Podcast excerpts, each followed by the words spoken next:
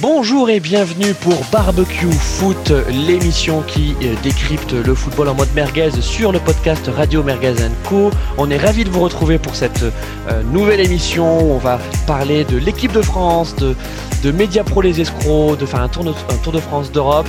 Et on a un invité exceptionnel aujourd'hui. On a Carlos Misère. Salut Carlos, comment ça va? Bonsoir les amis, bah écoutez, ça va et vous?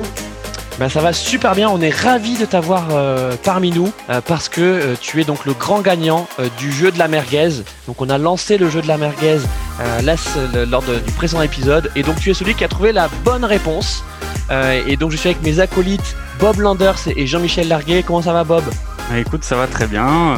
très heureux de, de rencontrer, de partager l'émission avec Carlos et très heureux de toute manière de participer à cette brillante émission. Bah, écoute, euh, brillante, on sait pas, on sait pas encore. En tout cas, euh, émission, ça c'est sûr. Et, euh, et Jean Mimi, donc Jean Mimi, c'était toi le grand artisan de ce jeu de la merguez. Quelle était donc la bonne réponse de ah bah. du précédent jeu? Ah bah, la réponse était le but de David Bergkamp. de Dennis Bergkamp, pardon, je sais pas, je. Excusez-moi. Dennis Bergkamp contre contre l'Argentine à la Coupe du Monde 98. son le fameux but. Le Brésil. Non, contre l'Argentine. Ah non, ah non, c'est l'Argentine. Ah, l'Argentine. persuadé que voilà. Ah bah alors, ah, est-ce qu'on est, est, qu'on est, vraiment sûr que Carlos a donné la bonne réponse En fait, peut-être que Carlos était le seul participant. C'était peut-être non, non, non, non, il y en a, plein de participants. Ça n'a pas, été évident de, de, de départager les vainqueurs. Mais c'est bien Carlos quand même qui avait, qui avait mis mm. la bonne réponse. Après, il a peut-être fait appel à un ami, je sais pas. Il va peut-être nous expliquer comment il a fait, quoi. C'est mon Alzheimer. mais en fait, je, me souvenais de, je me souvenais de ce but, mais j'étais, euh, quand j'ai retapé sur euh, YouTube, euh, j'ai vu Denis Bergkamp et je me souvenais que c'était au Vélodrome, mais j'étais persuadé que c'était contre le Brésil. C'était le quart de finale contre l'Argentine. Ouais, et puis tu l'avais pas forcément entendu avec les, les commentaires en, en néerlandais, quoi. oui, c'était ça effectivement qui était compliqué avec euh, avec cet extrait. Euh, donc bon, bah, puisque ce jeu de la merguez euh, a aussi bien marché, bah, on va relancer donc un nouvel item de ce jeu de la merguez. Donc attention, Jean-Mimi, Magneto. Réfléchissez deux minutes. c'est pas excessif. Carlos Alberto. That's dangerous. Giardino. Left Cooper standing. Et donc, la question qu'on vous pose, c'est euh, reconnaissez-vous cet extrait? Si vous le reconnaissez, vite, vite, vite, donnez-nous la bonne réponse sur les réseaux sociaux, donc soit sur le Twitter euh, ou la page Facebook ou euh, le compte Instagram de Radio Merguez Co. et donc, le plus rapide avec la bonne réponse gagnera un prix Merguez. Après, on peut dire quand même ce que c'était le prix pour l'épisode précédent, quand même. Eh ben, c'était bah, un prix merguez. Ah ben, c'était une, une, vraie merguez, quoi. C'était une vraie merguez qui a réussi. à Carlos a reçu une vraie merguez, ouais. Exactement. Et qui peut nourrir une famille. Hein. Qui a, été, qui a, été, partagée en famille. De toute façon, la, vraie merguez qu'on aime, c'est celle qu'on partage en famille. C'est ça, c'est la merguez du cœur avec des amis. avec, des amis, avec des amis. Avec des amis. Bon, en tout cas, on espère qu'on vous a pas perdu euh, pendant cette longue introduction, parce que on sait que euh, nos auditeurs aiment le football, ils aiment l'expertise, ils aiment la bonne merguez euh, du, du foot, et donc c'est la raison pour laquelle c'est notre raison d'être chez Barbecue Foot de vous donner ce que vous voulez, à savoir du bon foot. Et en parlant de bon foot, on a Media Pro qui est en train de nous faire quand même une comment on peut dire ça? Euh... je pense que le mot est tout trouvé. Hein une, merguez, hein euh, une, merguez. bonne merguez des familles. Une bonne merguez des familles. Jean-Mi, est-ce que tu peux nous rappeler ce qui est en train de se passer? Euh, Donc, euh, c'est Raimé euh, Rourkes là? Qu'est-ce qu'il qu nous a fait? Il nous a fait un pataquès. Qu'est-ce qu'il a fait? non Rourkes. Bah, écoute, ce qui s'est passé, c'est que l'année dernière, il y a les droits télé. Ou... Je sais plus si l'année dernière ou l'année d'avant. Ils ont la ligue a vendu les droits télé de la retransmission du championnat de France pour une somme faramineuse de quasiment un milliard ou un petit peu moins. Et c'était justement Mediapro qui avait racheté ça. Mediapro, c'est une sorte de mélange entre euh, l'Espagne et de la Chine, et ils essaient de racheter la diffusion de différents championnats. Et là, ils ont mis beaucoup de millions d'euros, plusieurs centaines de millions d'euros sur la table et ils ont racheté les droits du foot. Donc évidemment la ligue, ils se sont dit ouais c'est génial, euh, on, se hisse au niveau des autres grands championnats comme euh, l'Italie, l'Angleterre. Euh, bon ça peut paraître un peu surréaliste parce qu'on sait bien que le championnat de France est, est inférieur à, à, à, un impact publicitaire inférieur à ces choses-là. Mais donc ils ont payé ça 820 millions d'euros. la ligue, Mediapro était déjà un petit peu un, un, acheteur un peu douteux parce que en Italie, ils avaient voulu demander des garanties financières à Mediapro, ils n'avaient pas été en mesure de les fournir. Donc finalement, l'Italie avait annulé leur leur résultat d'appel d'offres et avait changé de diffuseur. Mais eux, la Ligue, ils n'ont pas eu peur, donc ils ont bien retenu Mediapro pour leur somme euh, qu'ils avaient annoncé qu'ils paieraient de 820 millions. Ils n'ont pas demandé de garantie, il y avait juste euh, genre euh, une sorte de, caution, comme quand on loue un appart et qu'on a la caution de son, grand-père ou de ses parents. Là, il y avait une caution du cousin chinois. Et euh, en fait, ils ont payé la première échéance, je pense, cet été. Et en fait, la deuxième échéance qui devait avoir lieu en octobre, ils ont annoncé qu'ils ne la paieraient pas, qu'ils voulaient renégocier tout le contrat. Euh, en prétextant que, ben, avec le coronavirus notamment, ben, le, la valeur en gros de ce qu'ils avaient acheté avait diminué. Donc euh, ils ont dit, ben, on paie pas. Sauf qu'en fait, euh, ça met le football français dans une situation très très compliquée parce que non seulement ben, on voit bien que les matchs ils se jouent quasiment à huis clos, donc il n'y a plus de rentrée financière liée au liée au, à la billetterie, mais en plus il n'y a même plus la rentrée financière liée aux droits télé. Donc, euh, je pense que là, on peut ouvrir la discussion sur euh, bah, dans quel euh, dans quel état va le football français, sachant que pour l'instant, bah, ils font ils font des prêts pour payer des prêts pour payer les clubs, qui, enfin, donc ça ça devient très compliqué. Euh, bah, merci Jean-Mi. Merci, euh, merci Jean-Mi. Euh, Carlos, est-ce que cette angoisse là qui est en train de, saisir les, clubs français avec cette menace de, de média pro, est-ce qu'en fait c'était pas c'était pas couru d'avance quoi, en allant chercher un, diffuseur inconnu avec peu de garantie bah, C'est vrai que c'est Enfin, c'est quand même très très bizarre. Il y avait euh, aucune télé. Enfin, normalement, c'est un diffuseur. Euh, Mediapro n'avait aucune euh, créé aucune télé avant. Ils achètent le foot très cher et euh, ils disent qu'ils veulent créer, on va dire, une chaîne de télé spéciale Ligue 1. L'abonnement est quand même à 25 euros, sachant qu'ils proposent que de la Ligue 1. Alors, j'ai rien contre la Ligue 1 parce qu'on la suit tous plus ou moins, mais ne faire, enfin, faire un abonnement à 25 euros qu'avec de la Ligue 1, enfin, faut quand même avoir des grosses coronesses pour euh, proposer ça.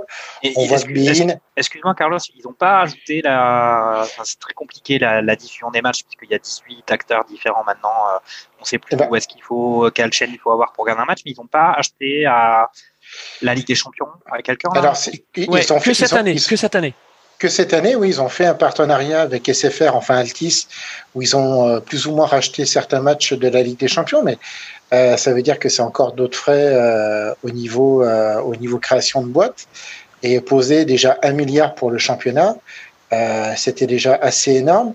alors là j'ai vu sur Twitter, alors j'ai peur de dire une bêtise avec le nom de mais pas peur de, de, de du journaliste, c'est Molina Molinaro. c'est un journaliste qui a sorti pas mal de pas mal d'articles sur le New York Times. Euh, c'est un mec euh, qui a, qui, a, fait toute une, euh, tout un article justement sur MediaPro et sur la, la, la le, le, contrat qui a été passé entre MediaPro et, et la Ligue, où justement lui disait dès le premier jour où ils sont présentés que c'était une, une erreur monumentale Hmm. Et que, en fait, il a, euh, il a dit, enfin, il a écrit ce qui allait se passer et que Mediapro allait être en cessation de paiement parce que de toute façon, payer aussi cher pour un championnat et qu'avoir, n'avoir que ce championnat-là, ne, ne même pas se diversifier sur d'autres sports parce que Mediapro n'a acheté que le droit du foot. Euh, il n'y a pas de rugby. Alors, euh, on parlait ici, on parle de, euh, de foot, mais il n'y a pas de rugby, il n'y a pas de, de F1, il n'y a pas d'athlétisme. Les gens, tu payes 25 euros pour voir que de la Ligue 1, quoi, initialement. Donc, enfin, je veux dire, euh, euh, même moi qui suis pas économiste, euh, j'aurais senti le vent du poulet arriver, quoi. Je me, enfin, je trouve ça assez énorme. Alors, on parle maintenant de, de commissions euh, de plus d'un million et demi d'euros que certains auraient eu à la signature des contrats. Euh, bah, non, mais on, peut dire, attends, Carlos, on peut citer les noms. Hein. C'est l'ancienne, l'ancienne présidente et l'ancien directeur général, donc Valérie Bois de la Tour et Didier Quillot, qui, a, qui ont eu des bonus sur sur ce contrat. Valérie Bois du Château La Tour. C'est ça. Et alors, et justement, Bob, pour, euh, pour, revenir sur ce que disait Carlos sur le fait que effectivement l'abonnement à, à, Téléfoot c'est 25 euros.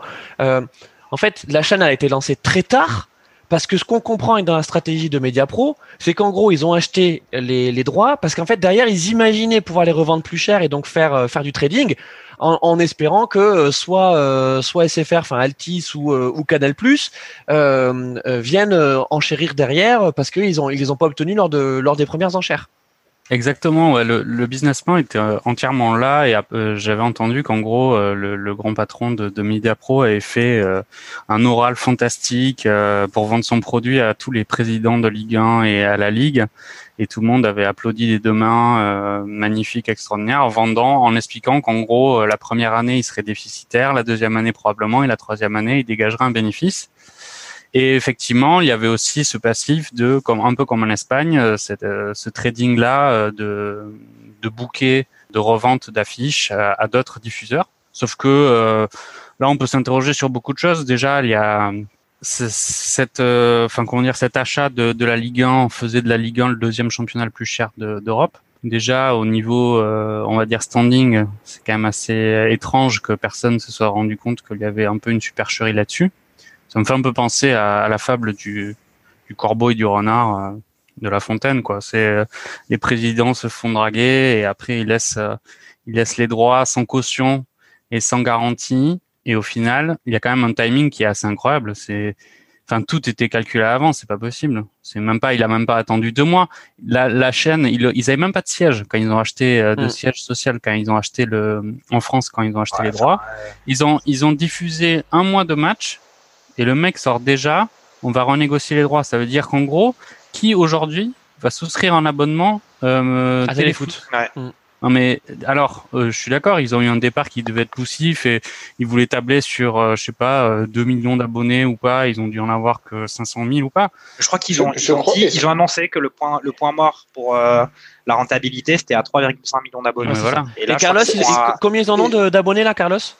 Oui, son nom, moi j'en ai, euh, j'ai écouté, je crois que c'est à peine 100 euh, 000, enfin un peu plus de 100 000, mais je ne sais pas, les, les, chiffres sont complètement dérisoires, sachant que en plus, ce que vous dites euh, au niveau de, du point de rentabilité qui est à 3 500 000 abonnés, il faut savoir que Bein en Coupe du Monde a atteint difficilement les 4 millions d'abonnés. On parle de Bein, chaîne multisport, ah, avec du foot, du foot, du foot étranger, euh, du rugby, il y a la Coupe d'Europe, euh, il y a énormément de choses, euh, il y a la NFL et tout. Et qui a perdu de l'argent. Hein. Et, là, là, tu as, raison. Et qui perd de l'argent. Et d'ailleurs, c'est la raison pour laquelle ils ont commencé depuis deux ans à se désengager. Et, c'est aussi une des raisons de l'accord avec Canal. C'est que Bein est revenu vers Canal en disant écoutez les, les gars, est-ce que vous voulez pas nous racheter une partie de notre bouquet parce qu'en fait notre stratégie d'il y a d'il y a huit ans, ben, on est en train de la modifier quoi.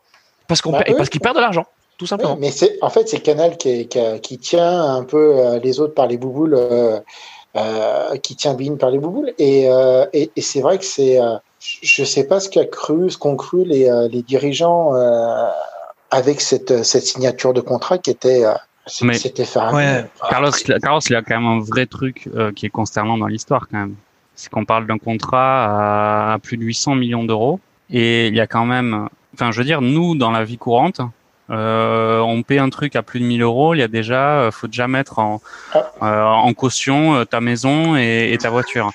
Là, c'est 800 millions d'euros et t'en as aucun qui a la lucidité de se dire, écoutez les gars, je pense qu'on fait un peu faux, faux bon là, on, on, déconne. Surtout qu'il y a des précédents, comme on l'a dit. Enfin, en Italie, c'est ça qui avait fait qu'ils avaient annulé l'appel d'offres. Donc euh, je comprends qu'il y a cette barre peut-être euh, symbolique du, du milliard d'euros euh, qui, qui attire tout le monde et que Nathalie boîte du château Latour, elle voulait son bonus. Mais c'est quand même, enfin là il y a des fautes qui sont graves. Hein. Honnêtement, il y a des fautes qui sont graves. Hein. Oui, alors en plus je vais je vais rajouter à ça au fait que là où je trouve un peu a posteriori, c'est toujours difficile de dire que les choses sont catastrophiques. Euh, ils avaient certainement pas prévu Mediapro qui aurait le coronavirus quand même. Parce que on peut dire l'argument, c'est l'argument qui est donné par. Euh, Cet argument, il n'est pas complètement déconnant. La valeur intrinsèque euh, des championnats et en particulier de la Ligue 1, étant donné que le championnat s'est arrêté, euh, c'est le seul de, des grandes Europes à s'être arrêté, il y a quand même réellement un impact euh, sur la valeur du, du, championnat qui a eu lieu. Après de là à refuser à mettre tout le monde dans la dans la difficulté, euh, c'est beaucoup. Mais l'impact du coronavirus, il est indéniable. Après, tu, voulais dire Jean-Michel, Jean-Michel, le, le, droit des contrats, c'est quelque chose qui a une valeur dans des pays, on va dire civilisés. Les cautions, ça sert à ça. Les assurances, ça sert à ça. Allez, c'est incroyable. Ce barbecue foot commence à devenir un barbecue, un, un, un, podcast le droit des euh, contrats, juridique. Le droit des contrats. Attends, il y a des avocats, mais après, au final, des contrats, tu peux toujours, au final, euh, tous négocier.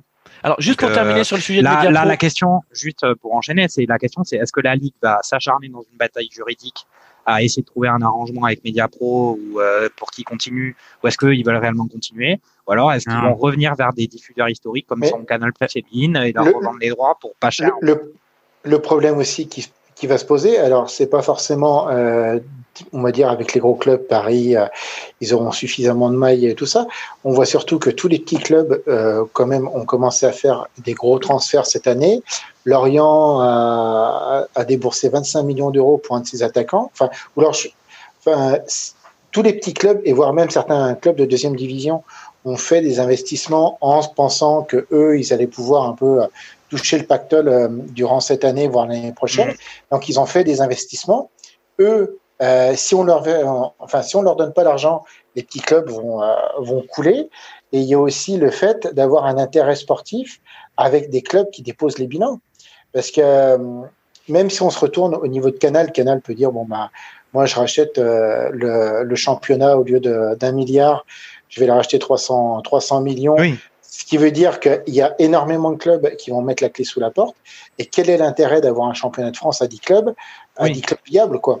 Euh, mais voire même toute la Ligue 2, quoi. Non, mais t'as raison, Carlos. Euh, Alors, juste pour terminer sur le sujet, parce que ensuite, j'aimerais qu'on parle de, de l'équipe de France et également de, de, de, faire un tour d'Europe avant la reprise des, des championnats. Euh, Carlos, objectivement, quand même, pour le, pour le fan de foot moyen en France, le match qui nous intéresse le plus, c'est celui du dimanche soir, parce qu'aussi on a été biberonné à, avoir le match du dimanche soir sur euh, sur Canal. Et, euh, et dans l'interview donc euh, que a, a, avait accordé à l'équipe, donc au moment où il expliquait pourquoi il demandait à renégocier la ligue, il parlait du piratage. Et c'est vrai que le match du dimanche soir, depuis le lancement de Téléfoot, c'est certainement un, un des contenus les plus piratés en France. Oui, mais enfin, c'est naturel. Enfin, je veux dire, 25 euros pour voir un match de Ligue 1 le dimanche soir, les gens vont pas. Enfin, je veux dire, c'est la crise de partout. On va pas mettre 25 euros dans un abonnement. c'est, euh, c'est, ça fait un abonnement euh, Deezer, Spotify, plus un abonnement Netflix euh, entre Téléfoot et euh, un abonnement musique plus Netflix. Mm. je crois que les gens non. Mais ouais, ça, ça, a été en tout cas, euh, on, on termine là-dessus. de la guerre mais ça a été euh, très amateur. En tout cas, côté Media Pro et, côté de la ligue, euh, voilà, on, se pose des questions quand même sur euh, sur la façon dont, dont, ça a été non, géré. Mais, enfin, moi, si, si j'avais on termine là-dessus. C'est que non, non, attends, c'est juste. En gros, la ligue, ils étaient super contents d'avoir fait un super contrat super cher.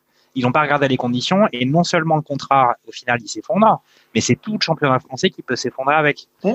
Donc c'est mmh. c'est quand même un enchaînement qui est spectaculaire. C'est du, du Zidane tout ça. Les, gars, les gars, on, on fait un prono, euh, on est spécialiste des pronos. On fait des pronos sur euh, juste rapidement en un, mot comment ça va se clôturer cette histoire. Est-ce que ça va faire un pay-per-view comme l'a préconisé Olas ou Canal Plus qui rachète parce qu'ils ont jamais voulu participer aux enchères? Allez, chacun. Moi, je dis Canal Plus. pareil, moi Canal Plus, ils vont pas forcément. Canal Plus, c'est quelque part la Ligue 1, c'est leur bébé un peu. Donc, euh, je pense qu'ils vont quand même, euh, ils vont pas mettre le milliard, ils vont diminuer ah le prix, mais ils vont, ils vont remettre de l'argent parce qu'ils savent aussi que c'est leur intérêt. Et c'est leur intérêt d'avoir la Ligue 1 et c'est l'intérêt d'avoir des équipes qui se tiennent à peu près debout. Quoi. Euh, ok, moi je dis Canal Plus aussi. Canal Plus. Mais ça peut, avec le coronavirus et les évolutions, si jamais il commence à y avoir des cas dans les équipes et tout ça, et que les matchs ne peuvent pas avoir lieu, ça va, ça va être compliqué aussi quand même. Ouais. Ouais, bah écoutez, moi j'ai donné mon prono. Euh, je pense que Mediapro va, va réussir à négocier. Que Canal Plus, euh, blessé par le traitement qui lui a été réservé par la Ligue et par le peu de considération lors du précédent appel d'offres, va bien se faire désirer. Et je pense qu'ils auraient raison de le faire. Sur ce, passons maintenant à l'équipe de France. Donc nous avons une belle séquence internationale avec trois matchs, trois matchs de l'équipe de France. On a eu d'abord un match amical euh, contre l'Ukraine, qui était un peu match football champagne, hein, avec une victoire 7-1, c'est ça? 7-2 7 1. 7 à 7 à 1. On, on va en parler parce qu'en fait, l'Ukraine ensuite a quand même créé la sensation en match de Ligue des, des Nations puisqu'ils ont gagné contre l'Espagne. un bon match de voleur, 1-0, voilà. Euh, ni vu ni vu ni connu, mais bon, c'était pas euh, c'était pas exactement la même équipe que celle qui qui a été balayée en amical par l'équipe de France. Et puis ensuite, on a eu un match soporifique contre contre le Portugal. Euh, on nous avait vendu ce match, euh, le match de, de des champions, euh, champion d'Europe contre champion du monde. On avait tous envie de voir ce match. En fait, on a vu un truc qui était quand même assez chiant et digne d'un bon Lorient-Reims qu'on adore aussi puisqu'on est des fans de la Ligue 1. Attends, et puis ensuite, Lorient, Lorient quand même, il, joue l'offensive hein, quand même. Hein. Ouais, c'est vrai. il joue l'offensive sur leur synthétique. C'est pas de l'équipe de France. Sur leur synthétique. Et, et ensuite euh, le match contre contre la Croatie, qui était un match euh, intéressant également parce qu'on a vu des belles choses euh, et un match aussi assez chanceux de la part de l'équipe de France, une victoire assez chanceuse, euh, une nouvelle fois contre la Croatie, qui, dont décidément l'équipe de France est, est la bête noire. Carlos, cette équipe de France là, pendant ces trois matchs, c'est quoi son impression générale? Alors, comme j'ai euh, plus d'internet, j'ai pas pu voir le, le dernier match. Euh, après, c'est une équipe à la Didier Deschamps, c'est-à-dire qu'il équipe, il aligne des équipes. Il constitue en fait son équipe de France comme une équipe de club, c'est-à-dire qu'il forme son groupe très longtemps en avance. Il a comme objectif l'Euro 20 en 2021. Donc, il est en train de, de, placer ses pions pour, euh, pour avoir son effectif. Et après, euh, ce qu'il cherche, c'est l'efficacité. Donc, euh, faire un 0-0 face au Portugal euh, euh, en France, pour lui, je pense que c'est pas un si mauvais résultat que ça. Après, c'est lui, il voit le résultat. On l'a vu en 2018, hein, alors on a tous aimé en 2018. Mais c'est son créneau en fait à, Didier Deschamps. C'est c'est le, le, chantre de, du pragmatisme et euh, de d'anticiper un peu les choses. Donc c'est vrai que c'est pas beau à voir jouer, mais bon voilà. Hein. Enfin, je veux dire, on a signé pour ça. Hein. Non, mais t'as as, raison, Carlos. Euh, euh, Bob, euh, on s'attendait pas à avoir des matchs aussi étranges contre contre le Portugal et, et la Croatie, alors que le match contre l'Ukraine, il était quand même plutôt agréable. Hein. C'était bon, festival offensif, mais non? Euh, Non, non, je suis pas trop trop d'accord. Je, je, euh, au final, je suis assez d'accord avec Carlos sur. Euh, il faut quand même pas oublier que Deschamps reste le, on va dire, le meilleur sélectionneur de l'équipe de France de, de, son histoire, je pense, en tout cas selon moi. Après, ça n'a jamais été un entraîneur qui faisait du jeu. On a gagné la Coupe du Monde en étant un bloc défensif solidaire et, et, et assez assez puissant. Et là, on constate que sur les matchs, euh, les trois matchs qu'il y a eu, effectivement, on peut pas trop parler du match contre l'Ukraine parce qu'au final, l'Ukraine, si on se souvient bien, euh, il y avait tellement de joueurs qui étaient positifs au Covid qu'ils savaient même pas s'ils allaient déclarer forfait ou pas. Ils avaient plus de gardiens. Après le match contre le Portugal, euh, ça a été un match intéressant, un challenge intéressant, et euh, bah, au final, on se retrouve avec un jeu offensif qui a été complètement stérile sur ce match-là. Et un peu dans le même style, le match contre la Croatie d'hier, même s'il y a eu, on va dire, un, très bon premier quart d'heure, mais après ça a été vraiment très poussif. Et euh, je pense qu'on va on va rentrer dans le vif du sujet par rapport à la composition et aux, joueurs eux-mêmes.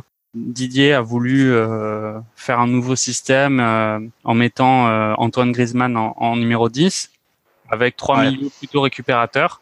Alors moi à la base ça fait quand même pas mal de temps, vous le savez certainement que je suis pas ou plus un très grand fan de, d'Antoine Griezmann. Et là, je suis pas du tout convaincu par par ce positionnement. Et, et le reste aussi, et le, le duo d'attaque euh, Giroud-Mbappé ou Martial-Mbappé, au final, euh, ça, pour l'instant, ça fonctionne pas, mais autant qu'il le fasse pour ces matchs amicaux, parce que bon, la Ligue des Nations, ça reste des matchs amicaux quand même. Euh, c'est bien qu'il tente des choses et de toute manière, on a toujours la, la chatte à Dédé pour euh, pour, pour l'emporter. Euh, Jean-Mi, ben, nous on aime bien Giroud. Euh, après voilà, il est là avec ses qualités et également ses, ses défauts. Il en a plus pour pour longtemps. Hein. Euh, il est encore non mais je veux dire, il est encore là jusqu'à jusqu'à l'Euro, tu vois, maximum quand même. c'est ce qu'il faut se dire. Mais est-ce qu'on a vraiment meilleur que que Giroud en pointe comme ça? Dans, dans le bah, système de Deschamps. C'est un, bon, c'est un bon sujet parce que ce qu'on a pu voir, c'est que c'était pas le cas. C'est que Martial, euh, quand il a joué, ben il a certainement, il s'est certainement pas imposé par rapport à ce qu'avait pu faire Giroud auparavant. Après, euh, qu'on l'aime ou pas, Giroud c'est euh, quand même maintenant le deuxième meilleur buteur de l'histoire de l'équipe de France. Après, c'est vrai qu'il est moins, il a moins de classe qu'un gars comme Thierry Henry. Mais au final, il, il, est très professionnel. Il assure son rôle. il met des buts. Bon là, il a mis un doublé contre la contre l'Ukraine et c'était vraiment, euh, enfin voilà quoi, c'était le match amical contre une équipe vraiment de plusieurs classes en dessous de celle de l'équipe de France. Ouais, mais la même équipe, euh, Jean-Mi, la même équipe, la même équipe d'Ukraine. Euh, non, c'était pas, pas, la même. C'était pas la même. Du bah, peu, peu, de choses près. Hein, la moitié de l'équipe, elle avait le Covid. Il y avait le même gardien. Tchetchenko était sur le banc. Il a, il est même pas entré en jeu. ok. ok. Non mais euh, Carlos, pour euh, pour pour venir sur euh, sur Giroud, c'est quand même un mec qui pèse sur les défenses. Enfin, je veux dire, ok, il, touche pas beaucoup de ballons, il a pas énormément d'occases, mais je veux dire, le, type quand il est là, son mètre 93, tu le sens passer quoi. Alors, je vais, je vais parler de, de choses très vieilles. Je vous rappelle que Didier Deschamps était entraîneur de Marseille. Est-ce que vous pouvez me citer son numéro 9 Ah, tu vas nous parler de Brandao. Eh ben oui, mais c'est Giroud. C'est exactement oh la même chose. Ah. Non, mais. Attends, le, le, faire plaisir. Eh, Olivier, si tu nous entends. Euh, vas-y, Carlos, vas-y. Ce que je veux dire, c'est que d'un point de vue du profil, c'est le même type de joueur. Quelqu'un de grand, qui fait un point de fixation, qui reste devant les défenseurs centraux, qui va les harceler, leur foutre un petit coup de coude, un petit coup de machin, qui va et en fait c'est quelqu'un qui va rester devant. Moi je trouve que Mbappé en deuxième attaquant c'est vraiment son poste. Il faut que quelqu'un comme Mbappé c'est pas un vrai numéro 9, c'est quelqu'un qui va tourner, qui va décrocher, qui va créer un peu plus de profondeur, mais il faut un vrai pour le système de Deschamps parce qu'on va de toute façon euh, Deschamps va, va aller jusqu'à l'Euro 2021, voire peut-être même euh, jusqu'à la Coupe du Monde, mais c'est quelqu'un qui a besoin d'un vrai numéro 9. Et, c'est pour ça que quand il y a des fois, moi je regarde un peu les débats entre Benzema et Giroud, je trouve que le débat est pas là. Quelque part, c'était Benzema plus Giroud, c'est-à-dire que euh, pour Deschamps, il faut vraiment qu'il y ait quelqu'un qui soit présent. On s'aperçoit que des gens comme Martial, comme Mbappé, comme Benzema, c'est le même profil. Ce sont des attaquants, c'est pas des numéros 9. C'est des gens qui vont décrocher, qui vont revenir derrière. Deschamps, il n'aime pas ça. Deschamps, il veut un numéro 9 qui reste devant. Il s'en fiche que quelque part, euh, ils mettent des têtes au-dessus, il rate des centres, des machins. Il veut qu'il y ait une présence physique. C'est toujours son type, euh, son type, son profil de joueur. Peut-être que le prochain Giroud, moi, si Deschamps reste un peu plus longtemps, il est en Lasland. Il est en Non, mais euh, sérieusement, Dembélé de Lyon, moi, je le vois dans ce profil. Ouais, écoute, c'est pas faux. On avait aussi euh, Sébastien Haller euh, quand il cartonnait en Allemagne avant de, de se perdre un peu euh, en, en, première ligue. C'est ces mmh. profils de, de ouais de, de, joueurs qui bondent la tête avec une présence physique, qui savent garder le ballon, qui savent jouer en une touche aussi. Oui, c'est ça. Mais c'est après c'est le profil de c'est le profil de Deschamps. De toute façon, on pourra pas le changer là-dessus. Et, et c'est vrai que Giroud, c'est son joueur, c'est son joueur adoré. C'est quelqu'un qui fait pas de vagues qui bosse toujours. Après, on peut critiquer, euh, pas critiquer. Ce qu'il moi, je suis pas forcément fan de Giroud d'ailleurs, hein, mais, euh, mais on voit ce qu'il a fait l'année dernière à Chelsea. Il mm. aurait dû partir. Il était troisième attaquant de pointe quand même euh, quand Lampard est arrivé. Et en fait, petit à petit, Abraham, il l'a mis sur le banc. Euh, qui devait être remplaçant, il l'a mis sur le banc. Il a fini la saison comme titulaire. Bon gré mal gré, ben, Chelsea a réussi à se qualifier pour la Ligue des Champions. C'est pas un jeu chatoyant, Giroud, je suis bien d'accord avec vous. Mais voilà, c'est quelqu'un qui arrive à en imposer et qui va créer du décalage aussi, qui va créer des espaces. Ouais, c'est tout ce qu'il veut, hein, Deschamps. En, en, tout cas, bon, euh, euh, pour rester sur la ligne d'attaque, euh, bon, Martial, on, l'a dit, n'a pas marqué, n'a pas marqué de points, même si Deschamps lui a donné la possibilité de s'exprimer, donc notamment en le, titularisant, en le titularisant contre la Croatie. Mais j'aimerais qu'on parle de Mbappé aussi, parce que alors Mbappé, euh, ok, hein, phénomène, super, vas-y, je te fais le petit exter, je te fais le, je te fais le petit dribble, la petite accélération, mais quand même, contre le Portugal et contre la Croatie, franchement, c'est pas Jojo, hein. Alors ok, il met, il met le but, euh, il met le but du 2-1 sur une superbe inspiration, faut quand même le dire de, de Lucas Digne, mais avant, excusez-moi, hein, mais le l'ouverture, enfin la passe en retrait de Martial, il la met, enfin franchement, c'est encore plus dur de la mettre à côté que de la mettre dedans. Euh, chaud quoi. Et puis excès d'individualisme également.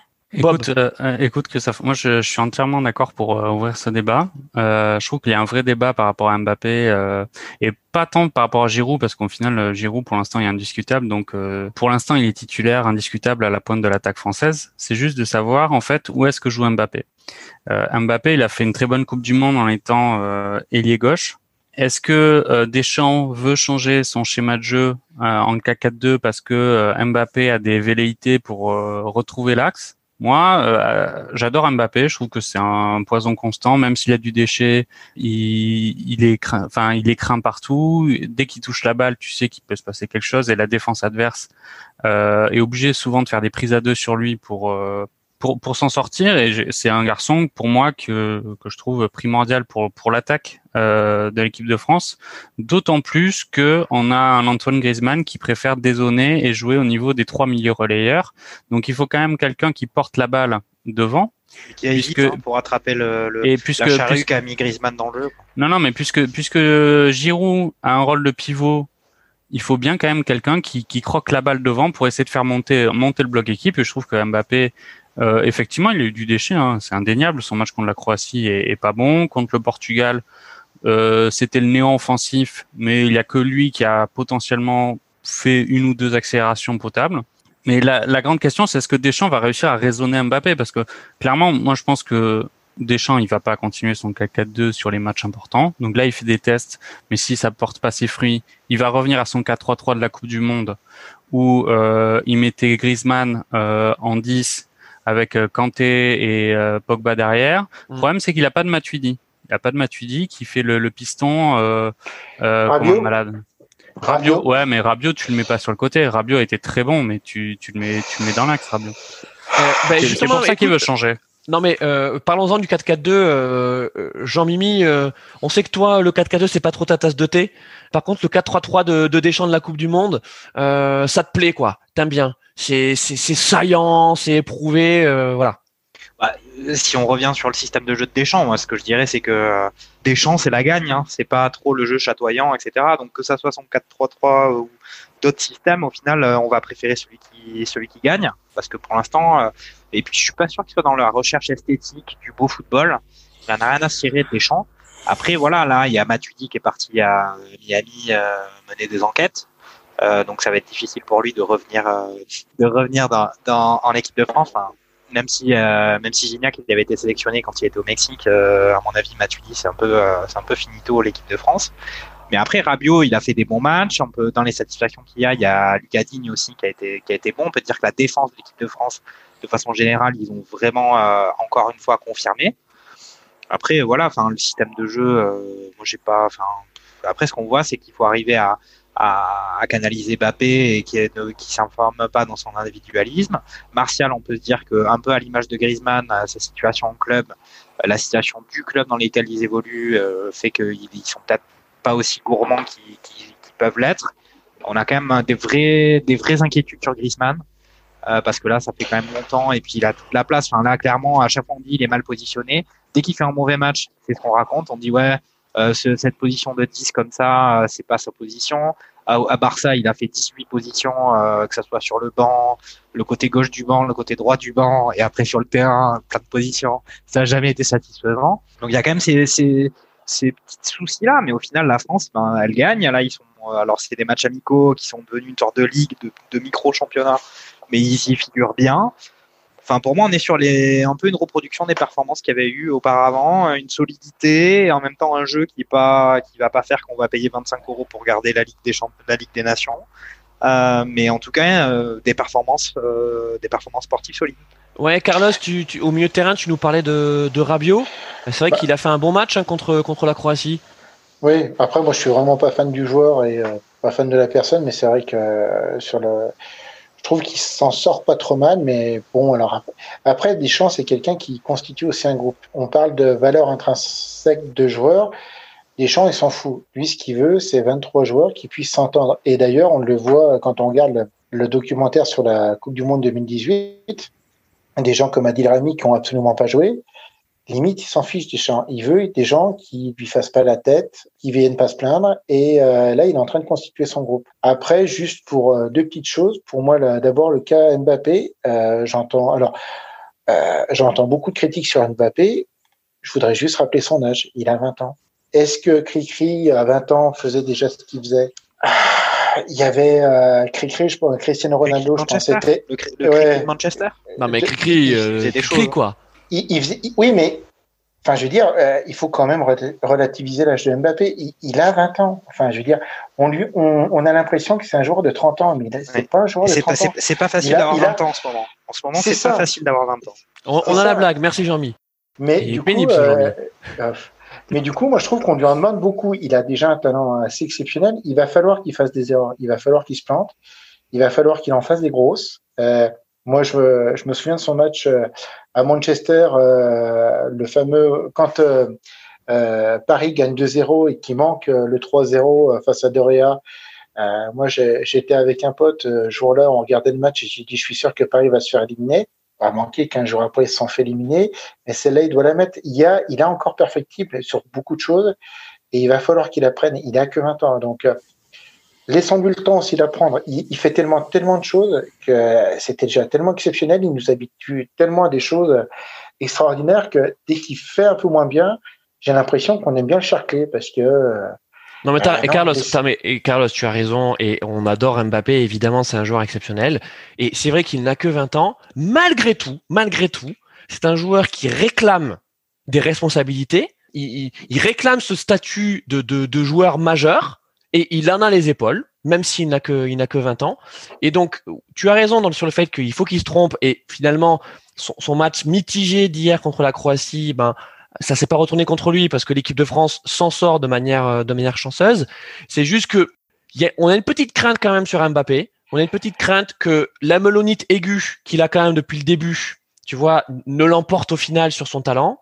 Et on a également la petite crainte qui est que son jeu devienne un peu trop stéréotypé à savoir que ben il accélère en permanence, c'est super et, il a il a une capacité d'accélération qui est incroyable. Mais des joueurs qui comme lui avaient cette, cette capacité d'accélération et qui l'ont perdu en raison de blessures, en raison de méformes physiques, etc. Et je pense notamment à Djibril Cissé qui était incroyable. Je sais pas si vous vous souvenez du Djibril Cissé quand même de d'Auxerre. C'était c'était c'était un monstre. Comparaison, tu peux pas comparer. Moi, je, trouve que sur sur Mbappé, le, seul truc, moi, ce qui me fait euh, plutôt voir des bonnes choses en lui, c'est qu'il a quand même passé des choses que peu de joueurs ont passé. Il a passé un, un, un transfert à 180 millions d'euros. On voit des Joao Félix euh, qui sont allés au, à l'Atlético Madrid. Euh, Joao Félix, dites-moi si je me trompe, c'est pas 85. 150 85. Ah non, c'est plus de 100, beaucoup plus. 105, 115. C'est 120, je crois. Quand on voit que cette année, à l'Atlético, il s'est quand même un peu perdu. Alors, euh, euh, Simone, Simones, euh, Simone a dit qu'il allait le remettre un peu en jeu, tout ça. Mais je veux dire, il a passé des choses. Il a eu, pour moi, il a une, une capacité intellectuelle à pouvoir analyser tout ce qui se passe qui est quand même assez supérieure à d'autres joueurs. Donc, l'encadrement qui est autour de lui euh, va le faire un peu redescendre. Euh, son père a l'air d'être très présent, a l'air de lui dire pas mal de choses assez franches. Euh, il confiance. est maqué avec Moi, la mère de Rabiot, le père de Mbappé. C'est vrai? Non, non. non, mais ça va être... Et les fake news. Mais, les euh, fake news. non, mais, Voilà. non, mais tu, tu vois, par exemple, la mère de Rabiot, par contre, c'est enfin, elle, c'est- c'est c'est l'inverse du père de, de Mbappé. On a, que on a dit qu'on faut- parlerait pas. des mères. On parle pas des mères. On parle pas des mères et des, des pères. Même Mais, si, euh, même si le président a annoncé que les mères étaient au cœur du dispositif euh, anti-Covid.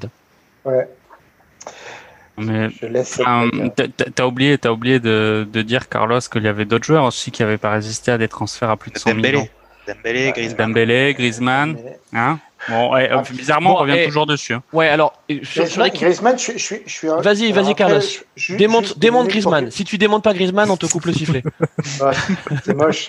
Non, mais Griezmann, je, je pense que son erreur, ça a été euh, post-coup. Euh, c'est quand qu'il a annoncé qu'il restait à l'Atlético? Tu veux dire euh, Ah, c'est ça- Keda. Sekeda, Sekeda avec euh, Piqué. C'est ça. Je pense que là, il- ça a été sa plus grosse erreur. Et après de vouloir partir au, au Barça, il a tout perdu, quoi. Et, lui, c'est sa sœur, club- c'est c'est sa sœur qui le conseille, lui. Hein. C'est ça. la ouais. sœur, ouais. Qui a des très Ouais, beaux tatouages. euh, On a dit qu'on parlait pas des sœurs.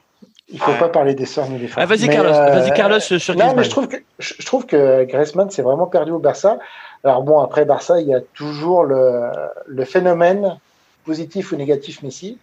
Il s'est vraiment mis en dehors du groupe. Euh, le Sekeda lui a fait très mal. Euh, il a voulu euh, faire le, le petit, le bon pote euh, quand on arrive dans une nouvelle classe à vouloir inviter tous ses potos à, à la fête, sauf que tout le monde l'a regardé un peu avec un air bizarre en disant mais qu'est-ce que c'est que ce loup et, euh, et en fait, il s'est jamais intégré. Et euh, moi, la, la meilleure enfin la meilleure solution pour lui serait de partir. Mais le problème, c'est que le Barça a investi tellement en lui et se retrouve dans une misère euh, au niveau économique euh, cette année, ils peuvent pas le laisser partir comme ça. Donc, euh, je pense que Griezmann, oui, son, son transfert au, au Barça l'a coulé. En Alors, de parlons de France, l'équipe de France. Euh, Il fait pas Ben, des matchs dégueulasses, hein Il fait pas des matchs dégueulasses, hein Si, si, si, il fait match C'est égal. les mêmes, Attends, hein. Bob, ça après, suffit. après, les mêmes mais après, mais après, mais après le, le système des champs fait qu'on est dans un système de club. Euh, c'est un système, c'est un système à la Onesta euh, quand euh, quand Onesta était euh, entraîneur de l'équipe de France de hand. Des Ce dédicaces. sont des gens, ce sont, Tu fais une euh, dédicace, n'est-ce pas Spécial dédicace. mais ce sont des, des entraîneurs qui, même même en équipe nationale, constituent des clubs. Et euh, pour Deschamps, Griezmann est une pièce principale.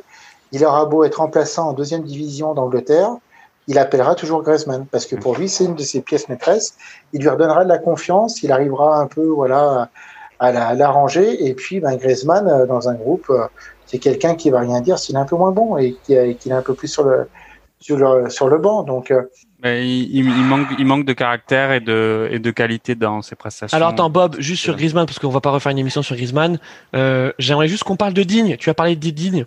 Euh, Digne, c'est la bonne surprise. Alors ça fait pas, c'est pas uniquement sur ces matchs-là, ça fait déjà un petit moment. ça fait plusieurs fois qu'on en parle. qu'il était, ouais, qui, qui, qui, qui, était intéressant. Et puis surtout à Everton, il est en train de cartonner euh, mm. euh complètement. Étonnant, euh, étonnant ce niveau de Digne en équipe de France, positivement, Bob. Non, pas étonnant parce qu'en fait, au final, depuis qu'il il a, il a franchi le, channel, euh, il a, il a un niveau de performance qui est très bon. Par rapport à l'équipe de France, en fait, on, on, peut que se frotter les mains. On est un peu, euh, on a un peu deux latéraux à gauche qui sont d'une qualité euh, internationale très très haute. Parce que Lucas Hernandez est quand même super fort aussi. Donc on a deux joueurs. Alors c'est vrai que ça fait bizarre de se dire qu'on parle de Dean comme un des meilleurs latéraux, mais actuellement euh, c'est vrai.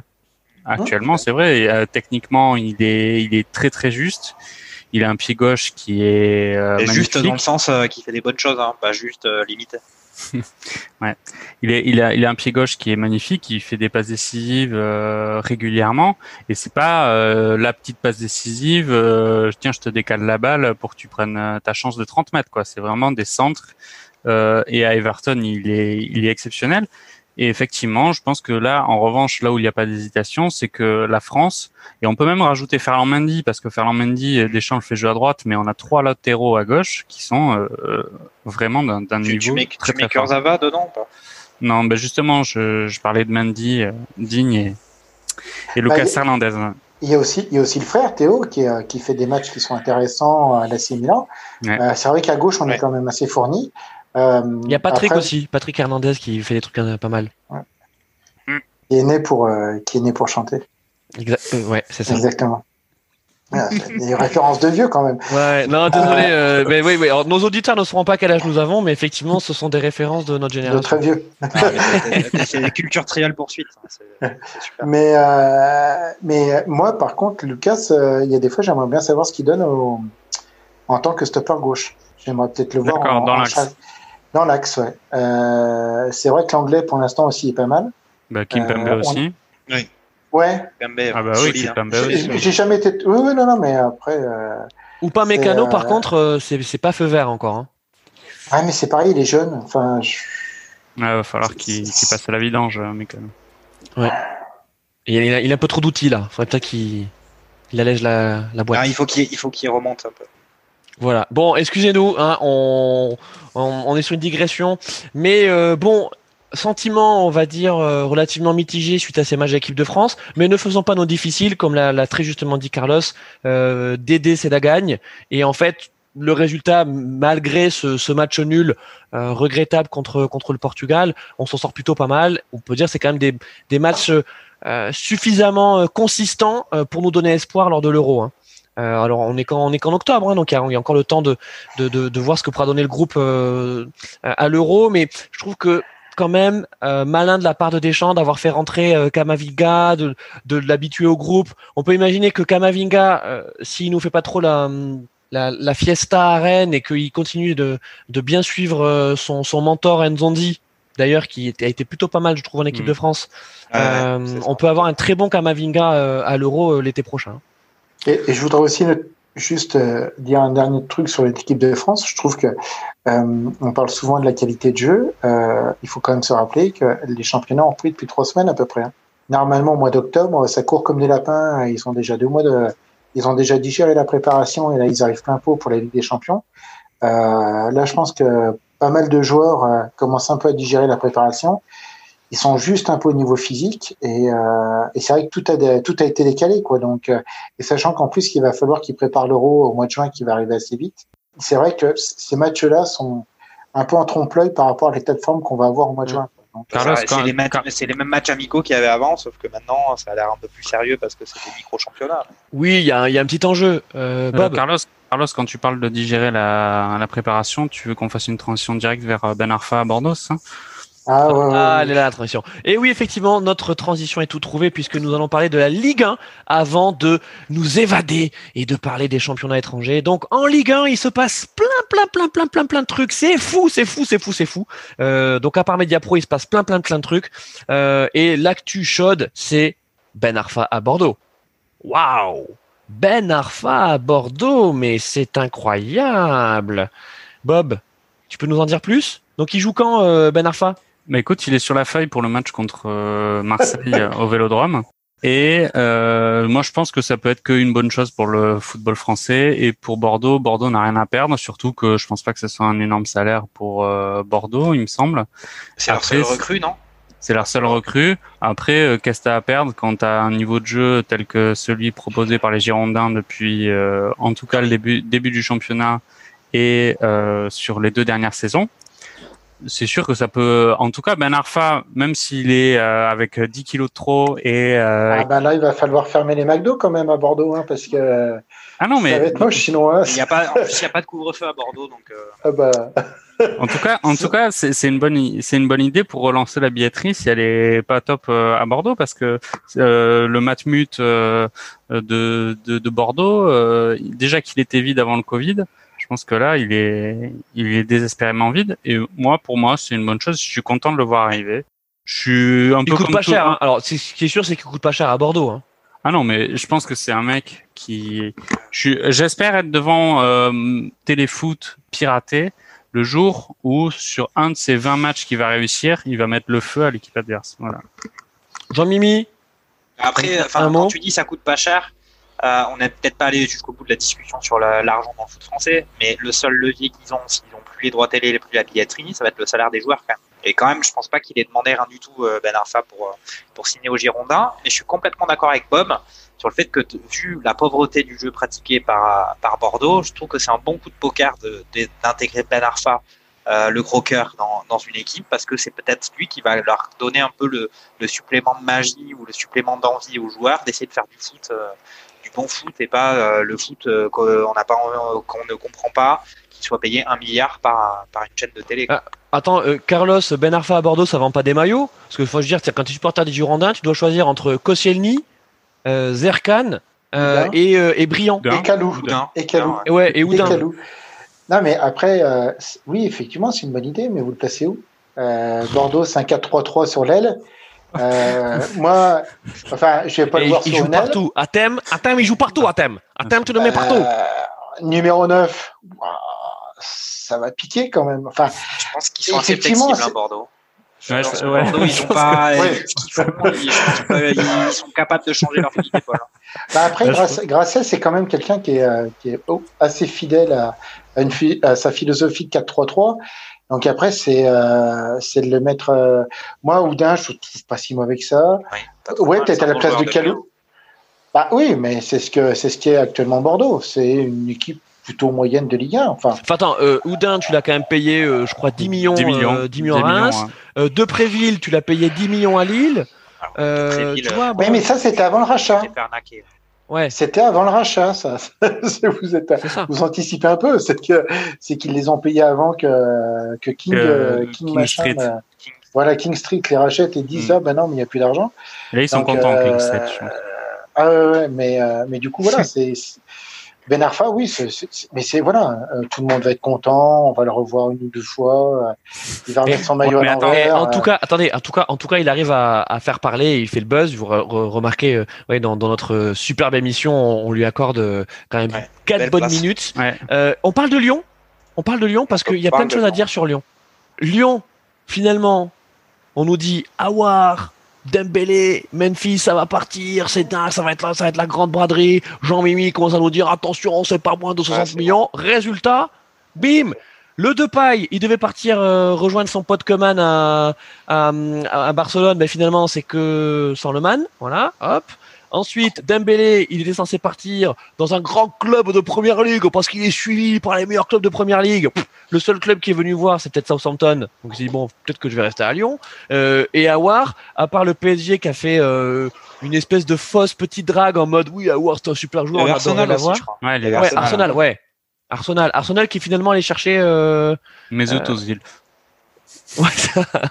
non, non, mais bon. Euh, donc là, Lyon, il ah, se retrouve avec une équipe quand même Ligue des Champions, sans la Ligue des Champions et sans peut-être les droits télé, Jean-Mi. Mais enfin, c'est pareil. On a dit, ils ont plus la billetterie, ils ont potentiellement plus les droits télé. Et au niveau trading de joueurs, ça n'a pas beaucoup, ça a pas tant fonctionné que ça, à part du côté de Lille peut-être. Mais pour les autres clubs, euh, le mercato, il a pas été, il a été largement en dessous de ce qu'il y avait les années précédentes. Donc là aussi, pour les clubs qui avaient l'habitude de, gérer leur budget en vendant quelques joueurs histoire de remplir les caisses et de tenir la saison, cette, saison, ça va être compliqué encore. Après Lyon, c'est vrai que là, pour le coup, ils ont une équipe avec potentiellement un niveau qui est, superbe par rapport à ce que on pouvait penser qu'ils auraient en début de saison, avec pour un club qui ne joue pas la Ligue des Champions. Et, pour autant, justement, ils se retrouvent, sont déjà ultra mal classés. Euh, en faisant des performances euh, qui, sont les mêmes que l'année dernière. Et euh, bon, après, ils ont recruté, ils ont recruté, ils ont mis un paquet pour Paqueta, je crois, de, du, du, Milan AC. Ouais, euh, ils ont fait, aussi, ils ont, fait quelques, ils ont fait quelques recrutements et ils ont conservé tous leurs joueurs. Alors après, est-ce que les joueurs, un gars comme Memphis, il va être à 100% histoire de partir, sauf qu'il pourra faire ce qu'il veut à partir de l'hiver ça, on va, on va voir ce que ça va donner. Mais bon, après, on parle beaucoup d'un club qui ne sera pas en Coupe d'Europe et il y a plein de trucs à dire. Par exemple, sur Rennes. Rennes oui, on va parler de Rennes. Attends, on va parler de Rennes. Oui, on va parler, on va parler de Rennes. Attendez. Euh, club en Ligue 1, on va pas durer jusqu'à. Oui, bon, ça va. Est-ce qu'on peut juste. Ah, ok, Bob, est-ce qu'on peut juste parler de Depay, qui était donc censé, censé, censé partir au Barça? Et ce qui est quand même génial, c'est que le Barça vient voir Jean-Michel Aulas en disant On n'a pas d'argent, on est pauvre. Euh, est-ce que tu peux pas nous lâcher euh, pailles gratos? Et puis nous on va voir ce qu'on peut lui verser comme salaire c'est quand même dingue. Attends, il y a, il y a Depay qui euh, maintenant s'est positionné pour pour dire que on ne sait pas ce qui va se passer dans trois mois. Le mercato hivernal est est, est, bientôt arrivé.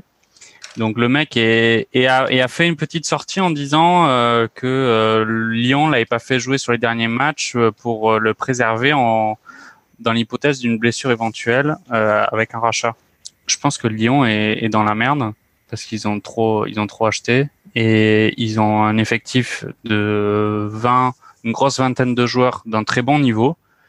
Et euh, il est, Rudy Garcia est plus l'homme de la situation pour pouvoir gérer un collectif tel que tel qu'il est. Euh, donc je les vois très très mal cette saison il avait fait à la Roma quand même, avec un effectif qui était quand même à peu près au niveau de ce qu'il a maintenant. Par contre, pour revenir sur le transfert de Depay, moi de ce que j'ai compris, le fin mot de l'histoire de Depay au Barça, c'est que le transfert il était ok pour que ça soit pour le Barça, pour Depay, pour le contrat euh, était ok. Attends, laisse-moi, laisse-moi, laisse-moi. Et c'est la Ligue espagnole qui a refusé parce que au niveau de, il dépassait le plafond salarial, euh, le FC Barcelone. Donc euh, tout le monde était d'accord et au final, c'est des contraintes économiques en Espagne qui ont fait capoter tout ça. C'est le contrat. Ils étaient le, le contrat effectivement euh, avait été soumis par le par, par, le Barça à la Ligue. Par contre, le Barça ne s'était pas arrangé avec Lyon sur une indemnité de transfert. Il restait à, à négocier l'indemnité. Déjà, le salaire, le salaire ne passait pas déjà. Bah oui, donc c'est quand même ça qui est étrange. Hein. Tu te dis. À cause de, euh, de, Dembélé qui n'a pas voulu partir à Manchester United. Ouais, ouais, c'est enfin, c'est quand même étrange. Hein. Vois, Barcelone, ils vont pas nous faire croire non plus que qu'ils sont passés de de, de grand argentier du, du foot européen à, aux nouveaux pauvres. Euh, bon, tu as raison. On arrête de parler de Lyon. Carlos, je sais que tu adores Rennes. Pour Lyon, Alors vas-y, Carlos. Pour Lyon, juste pour finir sur Lyon, le problème, le gros problème de Lyon cette année, en fait, c'est leur, on va dire le début de saison de l'année dernière où ils ont, euh, où en fait Olas a voulu commencer à refiler les, les, rênes à Juninho d'un point de vue sportif. Juninho a appelé son pote Silvino en disant allez, on y va, on va reprendre la main sur Lyon, on va imposer un nouveau style. Les supporters le réclament. Tout le monde voulait le départ de Genesio, alors que, que Lyon était un bon club formateur et tout ça. Ils ont voulu prendre Silvino, ça a été la catastrophe industrielle. Ils ont rappelé en urgence Rudy Garcia qui n'est absolument pas dans les gènes de l'Olympique lyonnais. L'Olympique lyonnais, c'est un club qui forme. Ils forment, ils vendent. Benzema, Ben Arfa, Martial, Martial, tout ça. Et qu'ils ont pris un entraîneur qui ne compte que sur des vieux. On le voit encore mmh. euh, cette année. Oui, oui, mais Cacré, ça n'a pas été une idée de Garcia. Ça a été Olas qui a dit tu fais jouer Cacré je me rappelle qu'il lui a rabattu le 4 Exactement. Mais euh, c'est en fait Garcia n'est absolument pas l'homme de la situation. Enfin, c'est peut-être un, excellent entraîneur dans d'autres clubs, mais c'est pas un homme fait pour Lyon. c'est pas, il n'a pas le gène lyonnais. Je, connais des supporters lyonnais qui étaient déjà atterrés de voir Garcia arriver à Lyon. Ah oui. Euh, c'était une, er-, euh. enfin, une erreur industrielle monumentale. Et là, de repartir avec lui, moi j'ai l'impression qu'ils ont construit un effectif qui ne satisfait pas Garcia. Euh, ça ne satisfait d'ailleurs personne. Il n'y a pas eu des, stars qui sont arrivés. Ils pensaient faire partir des gens. Ouais, mais Carlos, elles sont, restées, les stars. Elles sont restées les stars. Tu peux, tu peux pas, tu peux pas faire un effectif incroyable avec euh, le fait que ils ne vont rien jouer cette saison. Franchement, ils ont une équipe qui est qui qui tient vachement la route. Hein. Le problème de l'Olympique lyonnais, moi je commence à le dire, c'est en fait c'est les supporters et c'est Jean-Michel Aulas qui fait toujours croire euh, qu'il y a une illusion, on va dire, de, de, de ce qui s'est passé avant, des, des, des, des titres qu'ils ont remportés, et tout le monde a l'impression que euh, Lyon va ressortir des gros effectifs, des gros transferts, des gros joueurs, et Lyon maintenant ça devient une équipe euh, moyenne bonne du championnat. On en attend toujours des, euh, des, des, choses exceptionnelles. Moi, cette année, je pense que ça va être une sacrée année de, de transition. Ah je sais, je sais pas. Je pour moi, Garcia, je trouve qu'il n'a pas l'effectif. Enfin, euh, Garcia a, a pas l'effectif qu'il lui faut d'un point de vue philosophique. Il n'y a, pas, il y a pas de meilleur effectif que, que Lyon avec. Il y a le PSG. Et après, pour Garcia, le coup, ils sont, Garcia, derrière. Hein. Garcia ne fait pas jouer jeunes. Cacré, on lui a imposé. Euh, devant, il y a plein de joueurs qui sont partis. Peut-être, mais l'effectif en tant que tel, il n'y a rien à dire dessus. C'est ouais, le coaching de Garcia, c'est peut-être sur l'état d'esprit c'est le fait qu'il faut arriver à faire une bonne saison en, jouant, en ne jouant pas la Ligue des Champions. Et quand tu vois l'équipe euh, milieu de terrain, Awar, euh, devant, t'as Dembélé, on parle de Dembélé en équipe de France pour succéder à Giroud. Euh, t'as Depay qui, qui est le qui est un leader de l'équipe des Pays-Bas qui est censé signer au Barça, euh, etc. Bon après c'est vrai que la défense du bois c'est quand même pas, il a une équipe de France mais c'est pas ouf. Et c'est quand même de, de, très bon niveau. Jean-Mimi, je suis totalement d'accord, mais pour constituer un club, il faut aussi avoir, on va dire, un certain état d'esprit. Des joueurs comme Depay qui veulent partir au Barça, euh, qui sont retenus et qui savent que de toute façon, ils ont plus qu'un an de contrat, euh, je ne sais pas si c'est des joueurs qui vont donner le 100% sur le terrain. Moi, ça me, ça me tue de dire ça. Mais selon la mentalité du joueur, en voyant la mentalité du joueur, je ne sais pas si ça va être quelqu'un qui va se donner à 100%. vu comment ça tourne, euh, je ne sais pas s'il y a de la, sérénité, de la sérénité dans le club et je ne sais pas ce que ça peut donner. Après, d'un point, de vue, d'un point de vue intrinsèque, au niveau de talent des joueurs, je suis d'accord avec vous. Bob, Bob tu termines, je termine sur Lyon. Ouais, je, je termine sur Lyon. Je, ouais, ouais, je, je, vais faire un truc, un, un, mot rapide. On peut, pour moi, Lyon, on peut absolument pas dire que c'est un club euh, moyen, euh, que c'est devenu un club moyen. Faut juste rappeler qu'ils ont fait une demi-finale Champions League euh, euh cet été. Donc, euh, pour moi, rien que leur effectif les situe dans les quatre places, les quatre meilleures places du, du championnat français. Et c'est le rôle de l'entraîneur d'arriver à faire une, osmose et une alchimie correcte euh, dans son groupe. Voilà. On va parler de Rennes, les amis. Parlons de Rennes parce que euh, Rennes, euh, c'est un peu la valeur qui flambe hein, dans notre championnat, avec voilà Julien Stéphan, le jeune entraîneur qui a des idées innovantes. C'est notre Guardiola à nous. et puis en même temps, c'est le point de fer dans le gant de velours, puisqu'on a vu que avec Nyang, donc un Mamnyang qui a l'air quand même d'avoir un sacré pois chiche dans la tête, euh, puisqu'après avoir euh, déclaré sa flamme à l'OM, alors que l'OM n'était pas forcément très intéressé, ou genre il y avait peut-être un agent d'agent d'agent d'agent d'agent qui avait parlé à l'agent d'agent d'agent d'agent d'agent de Nyang pour dire que peut-être que l'OM serait éventuellement intéressé euh, dans les dix années à venir. Euh, et puis il a déclaré sa flamme, il s'est fait remballer, et puis ensuite il a essayé de faire un espèce de prêt à Saint-Étienne, on comprend pas trop. Enfin toi le mec part de Rennes euh, pour pour aller à Saint-Étienne, on voit pas où est la cohérence sportive. Finalement ça ne s'est pas fait, et Julien Stéphane a dit bah écoute mon petit Nyang, tu peux quand même revenir, on, aura besoin de toi. Par contre, tu es clairement derrière euh, Girassi. Donc parlons de Rennes et parlons de Girassi, parce que moi, ce joueur Girassi, je l'aime. J'aime ce joueur généreux, cette présence à la surface, cette, présence athlétique. Ce, voilà, Girassi, c'est clairement mon chouchou. Carlos oui, non, mais Rennes, en fait, c'est un travail en profondeur qui est fait depuis plusieurs années. Ils ont aussi, euh, vous parlez de Stéphane, mais euh, ils ont recruté, c'est cette année ou l'année dernière? Non, c'est cette année, Florian Maurice. Oui, qui de Lyon, justement à Lyon, c'est cette année. Et, et, et, qui a fait venir, euh, je trouve, euh, certains joueurs qui sont intéressants. Ils avaient déjà fait venir Nzonzi, tout le monde s'était un peu moqué d'eux. Et eh ben Nzonzi, c'est pas un si mauvais transfert que ça. C'est quelqu'un qui amène de l'expérience, une certaine, une certaine stabilité au niveau du, euh, de, du milieu de terrain. derrière, derrière, ça tient la route. Il y avait eu des départs, mais qui ont été compensés. et ils ont gardé, et Carlos, ils ont, il, a réussi, et là je pense que c'est vraiment à mettre au crédit de, de Stéphane, ils ont gardé Kamavinga. Hein. parce que Kamavinga, euh, il, a, il a clairement eu des offres cet été. Hein. Mais je pense qu'en même temps, Kamavinga, il est bien entouré. C'est pareil. Mm. C'est, je pense, c'est un futur euh, Mbappé dans la progression. C'est-à-dire que les parents sont autour, ils savent que de toute façon, Rennes, ça, Rennes, ça va une rampe de lancement. Il faut pas qu'il le lâche trop tôt. Après, les, si, si ce petit jeune arrive à, à continuer à progresser tel qu'il le fait, parce qu'il est quand même assez, c'est pareil, il est extraordinaire avec sa patte gauche là comme ça, ce qu'il fait, euh, c'est assez impressionnant. Puis même physiquement, je veux dire, il a que 16 ans, quoi. Il tient, il tient la barre face à des mecs de 30 ans. Il faut, il faut qu'il attende encore de 3 ans, qu'il se développe bien, et après il pourra partir. Mais je pense que il est entouré, il sait ce qui à peu près ce qu'il doit faire. Il voit qu'en plus il y a l'équipe de France qui joue devant lui.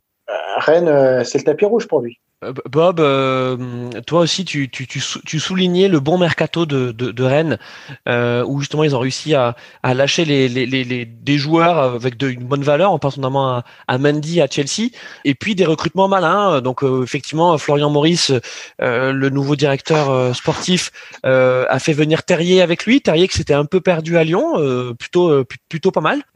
bon, Guy on en a parlé. Mais toi, surtout, ce qui te plaît chez Rennes, c'est c'est cette cohérence sportive. Ouais, bah surtout qu'ils ont non, enfin cohérence sportive et surtout un effectif qui gagne en qualité tous les ans. Euh, ils sont, je pense que il y a un truc qu'ils n'avaient pas forcément prévu, c'est le départ de Rafinha parce que Stéphane l'a fait beaucoup jouer euh, depuis le début de saison et ça s'est fait un peu dans les dernières heures du mercato. Euh, Rafinha qui préfère partir à Leeds euh, plutôt, que bizarre, la, plutôt, que jouer la Champions League avec Rennes, ce qui est assez étonnant effectivement. En plus, ils l'ont vendu moins cher qu'ils l'avaient acheté. Hein. Ouais. Euh, après, il y a euh, il y a effectivement Grenier qui est bien. Faut pas oublier euh, pas Grenier, euh, Terrier oh, qui est qui est bien. Grenier, faut, faut pas oublier qu'il est dans l'effectif. Euh, c'est un joueur qui a potentiellement aussi un, un, une forte valeur et un bon niveau, mais à condition qu'il le retrouve parce qu'il a quand même été sacrément mis au placard. Et euh, Christophe, faut pas oublier aussi, toi qui es fan de, on a parlé de Deschamps avant-centre, Girassi est français. Hein. Girassi est français. Oui, mais il est international sénégalais. Ah, il est, il est international sénégalais? Ouais. Bon, mais autant. Comme, euh, comme Yang. Autant pour moi, autant pour moi. Et euh, je, suis, je suis un peu, pour juste pour finir sur la parenthèse sur euh, sur Rennes. En revanche, j'ai un peu plus de doutes sur la défense centrale euh, oui. rennaise. Euh, da Silva, c'est hein. pas, c'est pas quand même. C'est un bon chanteur. Ouais, voilà. Non, mais c'est pas, c'est pas vraiment ouf. On, on sait qu'ils vont jouer avec des champions, qui vont se retrouver face à des des, des Formule 1 de offensives. J'ai des doutes. Et d'ailleurs, Jean-Mi, tu nous sors le groupe sur toute la leçon. Tu nous sors les groupes là de, de Ligue des Champions des clubs français, si tu les as? Il y a, y a, y a de la bonne galette hein, euh, dans le groupe de Rennes. Euh, ouais, mais en finale, c'est assez équilibré quand même les, les groupes. Euh, Rennes, ils sont avec euh, Krasnodar, euh, donc ça, c'est à leur portée, je pense. Même si euh, se déplacer là-bas, c'est compliqué. Après, ouais, de toute façon, attends, ces équipes-là, Krasnodar, tout ça, là, c'est euh, Apoel Nicosie, tout ça, c'est vraiment les matchs merguez, parce qu'en fait, tu connais pas le niveau des types.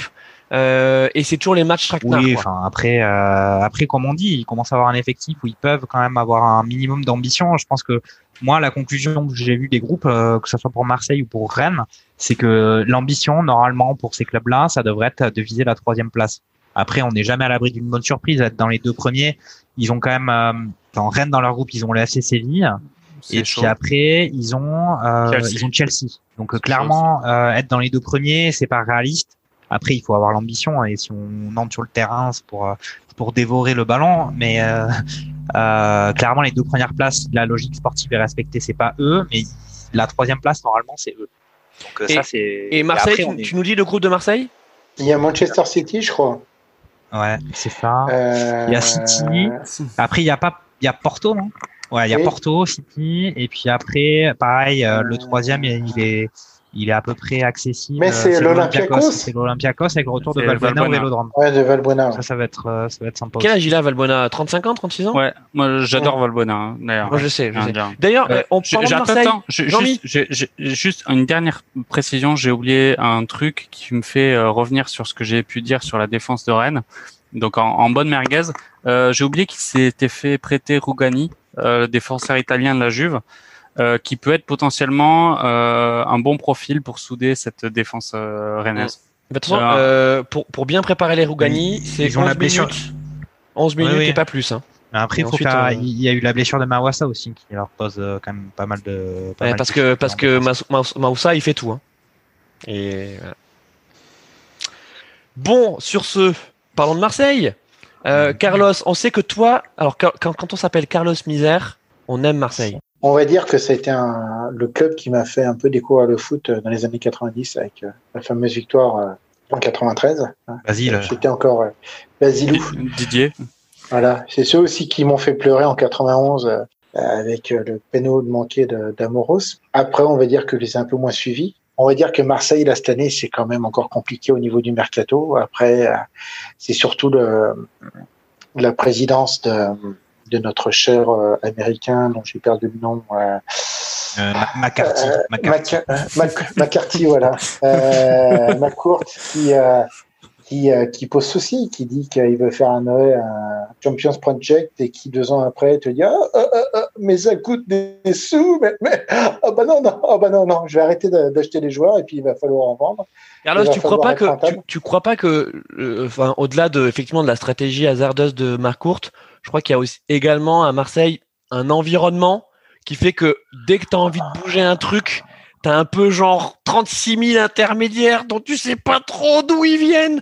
Tu vois, qui essaient de croquer pour que te dire, écoute, si t'as envie de déplacer ce meuble-là, il va falloir que tu payes lui et lui. Vous avez remarqué qu'on on parle plus trop du rachat, là. On parle plus trop du rachat par le, l'homme d'affaires euh, on sait pas. À, Luigi, à Luigi. Avec le triangle, euh, avec euh, les pays, euh, des pays du Avec Boudjelal, ouais, qui, qui, qui, pleurait, qui pleurait pour disant, oh, je suis amoureux de Marseille. Non, mais après, bah, s'il développe aussi peu de jeunes, euh, j'avais écouté un podcast justement sur la, formation du foot où il disait qu'en fait, c'est vrai que l'environnement marseillais n'est pas quelque chose de très. Euh, ça, ça engage pas les jeunes à rester. Euh, et puis effectivement, ça ressemble au PSG. Ça. Encore des points communs. Carlos, tu nous parlais de, tu nous parlais quand on a, on a préparé l'émission, tu nous parlais de Lopez. tu comprenais pas en fait pourquoi, pourquoi l'OM avait avait vendu Lopez à Sassuolo? On comprend pas. Euh, toi, c'est un jeune talent formé, enfin toi qui commence à avoir du temps de jeu. Alors oui, effectivement, ça devenait difficile parce qu'il était, il était mis en compétition au milieu de terrain. Mais là, il est vendu avec option d'achat obligatoire à Sao Solo, qui est quand même un club majeur de, de la série A. Hein, Sao, Solo. Euh, Sao Solo, Sao Solo, il faut pas se moquer parce qu'ils ont, euh, ils avaient récupéré un petit jeune français, euh, Boga, et c'est, on va dire, une équipe qui tourne pas si mal que ça en Série A. Euh, non, mais c'est deuxième partie, enfin c'est deuxième partie de tableau et au mieux les mecs. Il, il, il, développe, il développe un, un, un plutôt beau jeu. Euh, c'est euh, c'est moins mauvais qu'on que ce qu'on croit. Alors c'est pas forcément euh, c'est pas forcément la Juventus pas une progression. ou, ou en termes de club, c'est pas une progression pour euh, pour Lopez en tout cas, sachant que c'était un peu l'enfant bah, peut-être en qualité de chéri, l'enfant chéri de Marseille. Quoi. Ils ont ils ont voulu en faire un, un Asri-like et euh, ils se sont rendus compte que ça n'allait pas fonctionner. Mais est-ce qu'il avait le niveau aussi Enfin, je veux dire, c'est pas. C'est la question. Enfin, c'est euh, c'est le problème de la sur la surcotation de certains joueurs, surtout à Marseille. Je trouve que on en parlait comme un futur Zidane c'est un bon joueur, hein. c'est un bon joueur de Ligue 1. Pas, plus, tu peux pas, hein, Lopez, tu peux pas, euh, parce que tu sais, c'est un peu. Il est jeune, et il est jeune quand même, il faut. Ah, mais, on pouvait pas le prêter, Lopez? Lopez, on, peut, on pouvait, c'était pas possible de le prêter, tu le prêtes à, à Dijon, ou tu le prêtes ah, en il a, il, a, il, a, il, a, préféré Lopez, il a préféré faire un voyage en terre inconnu. Ouais, oh, bien joué. Mais de toute façon, enfin, dès qu'il y a un jeune qui est milieu de terrain à Marseille, c'est Zidane bout d'un moment. Euh, Payet, on en parle de Payet avec le même régime alimentaire que Ben Arfa Ah bah oui, et puis il a 33 ans, euh, il, a, il a le même âge que Ben Arfa, non? Euh, Oui, mais alors attention. Attendez, alors par contre pour Payet, je ne bah. voudrais pas qu'on attaque Payet parce que Payet, son jeu n'est pas basé sur le physique. Donc c'est basé sur le sur Non, mais c'est pas un mec, c'est pas un mec qui fait non mais c'est pas un mec qui fait des différences avec ses accélérations, c'est pas son jeu quoi. C'est avec les gros tacles, les grosses semelles, et puis ah, non, vous êtes, euh, vous, non, vous êtes dur. C'est un défenseur central euh, des Carpates. Non, mais vous, vous êtes après, dur. Et Benedetto. Allez, oh, terminons sur Marseille pour Benedetto. Est-ce que, vous, est-ce que vous la sentez arriver la grosse merguez Benedetto là? Bah, Non, mais le problème c'est qu'il va, il va se fatiguer Benedetto. Enfin, même euh, physiquement, je pense qu'il peut se fatiguer s'il fait tous les matchs titulaires devant. Villas-Boas, il a pas, il a pas de, de solution alternative. Et si, enfin, si, il a potentiellement Germain. on, on, refait le même débat de la dernière fois, mais je pense qu'il il, entre pas dans les plans de Villas-Boas en tant qu'avançant. Et puis Germain, c'est pas un numéro 9, mais euh, ce que dit Bob, il a raison. Et puis il faut aussi euh, pas oublier quelque chose, c'est que quand il arrive à Marseille, il sortait du championnat complet euh, en Argentine, il avait été blessé, c'est-à-dire qu'il n'a pas forcément eu de moment de récupération. On l'a fait attaquer directement sur le championnat de France. Au bout d'un moment, on a dit mais on comprend pas. Euh, il est fatigué. Bah oui, il est fatigué.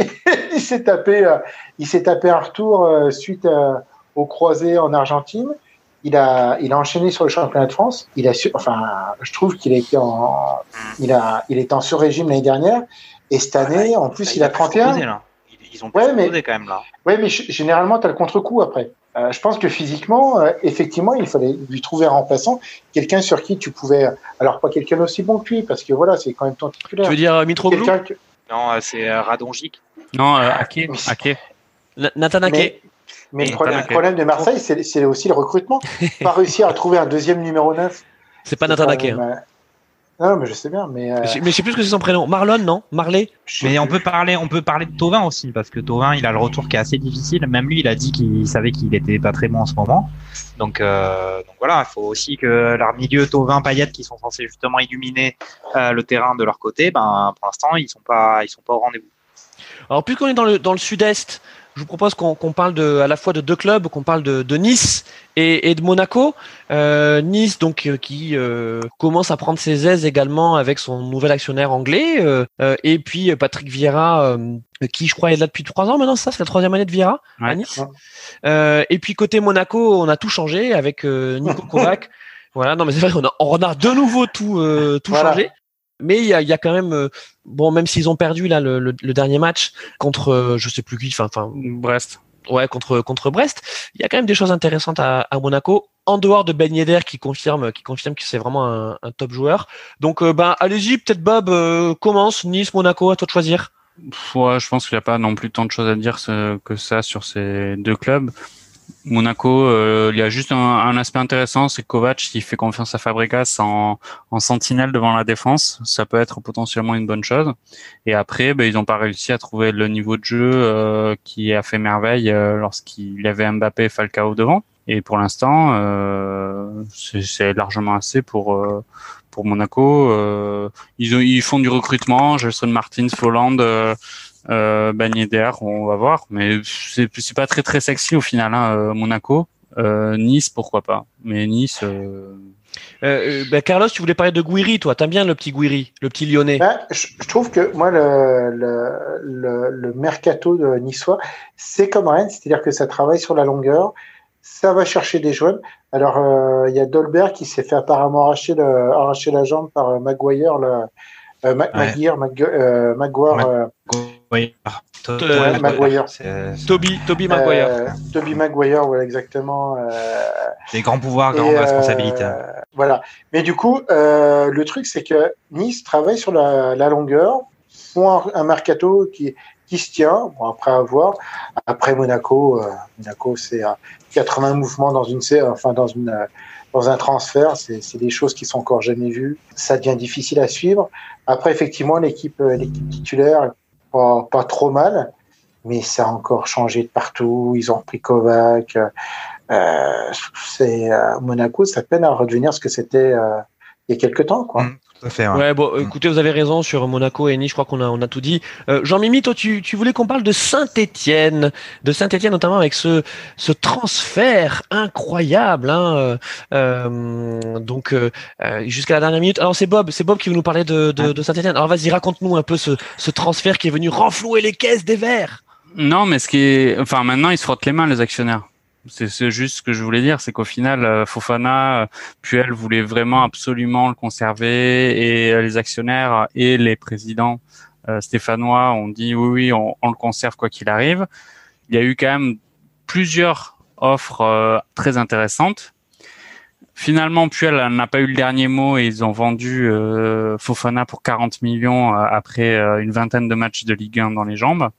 Euh, je pense qu'aujourd'hui ils sont contents par rapport à, à l'affaire Pro. Je pense que cet argent-là, va leur faire euh, le plus grand bien dans la crise ça, qui va arriver, parce qu'à mon avis, ils vont perdre plus que 40 millions sur les droits télé. Et surtout, surtout euh, qu'on a, la négociation. on, on a oublié de dire quand même que dès le début, quand il y a eu le confinement et l'arrêt du championnat, on avait annoncé, il y avait eu des, des, des articles dans Mediapart justement qui disaient que Saint-Etienne était dans une situation euh, catastrophique et qu'ils allaient. Euh, euh, Mediapart avait annoncé que genre il, il leur restait trois semaines de trésorerie. Mais au final, c'est quand même assez triste, hein, parce que on devrait pouvoir avoir des clubs euh, qui ont les reins assez solides pour euh, résister aux sirènes euh, hurlantes de d'offres anglaises ou du, du Barça et de Madrid. Et c'est triste quand même de, de se retrouver avec des des clubs, nos clubs français, qui sont obligés financièrement de devoir vendre des joueurs qui ont même pas euh, 18 ans, 17 ans. Je, je trouve que c'est dommage parce que on, on passera jamais un palier euh, en, en Ligue 1 si on n'arrive pas à conserver nos pépites telles que l'a fait euh, Kamavinga à Rennes. Mm. Mais Ouais, mais non, c'est- bah l'écosystème, c'est l'écosystème du foot, c'est qu'il n'y a pas assez de milliardaires euh, qui à la tête des clubs comme en Angleterre. français, ouais. Et, et, et on a un contrôle. Nous, on est quand même, en, on peut dire ce qu'on veut, mais on est assez sérieux. On demande aux clubs de maîtriser leur budget. On a, il n'y a pas besoin du fair play financier pour que déjà les budgets des clubs ils soient quand même bien, bien plus contrôlés dans le championnat de France que dans tous les autres. Euh, Il y a une Euh, fiscalité, il y a une fiscalité qui est, euh, je crois vrai, que de ce que j'ai vu, importante. il y avait, en gros, la clubs, fiscalité du championnat de France, c'est plus que la somme de tous les autres fiscalités de tous les autres clubs des, des autres championnats. Donc, euh, il y a quand même des contraintes de l'exercice qui font que on n'est pas dans des systèmes comme en Angleterre où euh, il y a des milliardaires qui mettent des thunes et puis euh, tant que tu joues pas la Coupe d'Europe, euh, tu t'en fous. Puis après, tu fais du lobbying et puis tu peux la jouer tant que tu veux et faire les transferts que tu veux comme City fait. Quoi. Les amis, on termine, on termine sur le PSG peut-être? Ouais. Carlos? Donc Leonardo sur la fin du mercato nous a fait une Leonardo, à savoir il nous a sorti de son chapeau euh, euh, les joueurs, euh, les joueurs qui, qui manquaient pour compléter l'effectif du PSG et que certainement Tuchel lui lui demandait. Il a notamment fait venir Rafinha. plutôt, Ah, ap- après, moi, ce que je trouve plutôt intelligent, c'est Moïse Keane, apparemment. Qui ah euh, tu trouves ça? Ok. Bah, Et puis Danilo Pereira aussi. Et oui, surtout Daniel C'est ça, Pereira, oui. quand même. C'est- Mais, mais, euh, mais c'est des. euh, je trouve que depuis que Leonardo est revenu, alors je suis pas forcément un grand fan, mais je trouve qu'il fait des mercatos intelligents. Il essaie de. Ils savent qu'ils ont les stars. Alors, euh, par contre, le gros, le gros travail de cette année pour pour Paris, ça va être de faire les pro, les, les prolongations de Neymar et de et d'Mbappé, parce qu'il va falloir qu'ils le travaillent ça. Mais euh, sur le côté transfert, je trouve qu'ils prennent des joueurs de devoir. C'est plutôt intelligent. C'est des joueurs qui ont quand même un peu de ballon avec Rafinha. Danilo Pereira, c'est un vrai numéro 6. On sait qu'ils ont un déficit pour ce poste. Ils ont pris Florenzi, qui m'a beaucoup surpris. Je ne pensais pas à ce niveau-là. Il, a, il s'est vite intégré. Il a vite très bien joué. Ils font confiance quand même, bah, du coup, à Marquinhos, Kipembe, quand euh, David Silva est, perdu, est, est parti. Après, euh, c'est surtout bah, effectivement le, le souci de, de la formation et des jeunes qui partent. Mais en même temps, euh, j'ai envie de leur dire, mais le problème, c'est que quand tu as Neymar devant toi, euh, quand tu es jeune, même si tu as beaucoup de football dans les pieds, au bout d'un moment, le fait d'avoir des grosses équipes devant toi, ça t'incite pas à rester. Quoi. Donc, euh, des mecs comme Kwasi, je peux comprendre que euh, Alors ben justement, parlons-en de, de, de Tanguy euh, Bob, parce que donc Tanguy Kouassi a eu l'heureuse surprise de Mhm. découvrir qu'il ne figurait pas sur la liste euh, du Bayern de Munich pour la Ligue des Champions. Ben ouais, mais écoute, c'est c'est très triste. Hein. C'est comme Saliba de de qui est qui est allé à Arsenal, qui n'est pas non plus sur la liste euh, pour le. Moi, j'ai une Ah, question, excuse-moi là, mais Bounassar, il est sur la liste ou pas? Mais oui, il est sur la liste. Il est sur la liste, Bounassar? Ben ouais. Putain, c'est un truc de ouf. Non, non, mais enfin, Oui, mais- moi, quoi, quoi si, euh, c'est, c'est, enfin, c'est, c'est très triste pour lui, quoi. Enfin, après, je, euh, là, on va te dire, voilà, euh, on sait jamais de, de quoi demain sera fait, euh, le Covid, etc. Et du coup, il a son contrat en, en plaqué or euh, au Bayern, certainement. Mais après, l'ambition sportive du mec, c'est quoi là? Il va, il va être prêté euh, au mercato hivernal dans, dans des clubs allemands euh, À. Düsseldorf. Enfin, ouais, c'est c'est un gâchis. C'est euh, un entourage certainement qui qui s'est frotté les mains et les Saliba, ça va être euh, ça va être pareil. Mais pour le pour le Bayern, ça ressemble un peu à Michael Cuisance, hein, parce que Michael Cuisance euh, qui Ah, avait été on n'a pas parlé de ça. ouais, à qui- Marseille. qui, qui a fait un an euh, un an au Bayern bah, sans trop jouer et puis finalement qui Ah, il a joué, il a joué, hein. il a joué Cuisance. hein. Il n'a pas trop joué, je crois qu'il a fait 8 matchs, 8 10 matchs. Enfin, Ouais, il, sortait, après- il sortait d'une saison, je sais plus de quel club il venait, mais il sortait d'une saison euh, complète hein, avant de rejoindre le Bayern. Ap- après Cuisance aussi il venait d'un autre, euh, je sais plus quel club Oui, euh, allemand il venait. T'es pas Mayence. venu, je sais plus. Mais en tout cas, il a été déjà habitué, on va dire, au, championnat de, à la Bundesliga.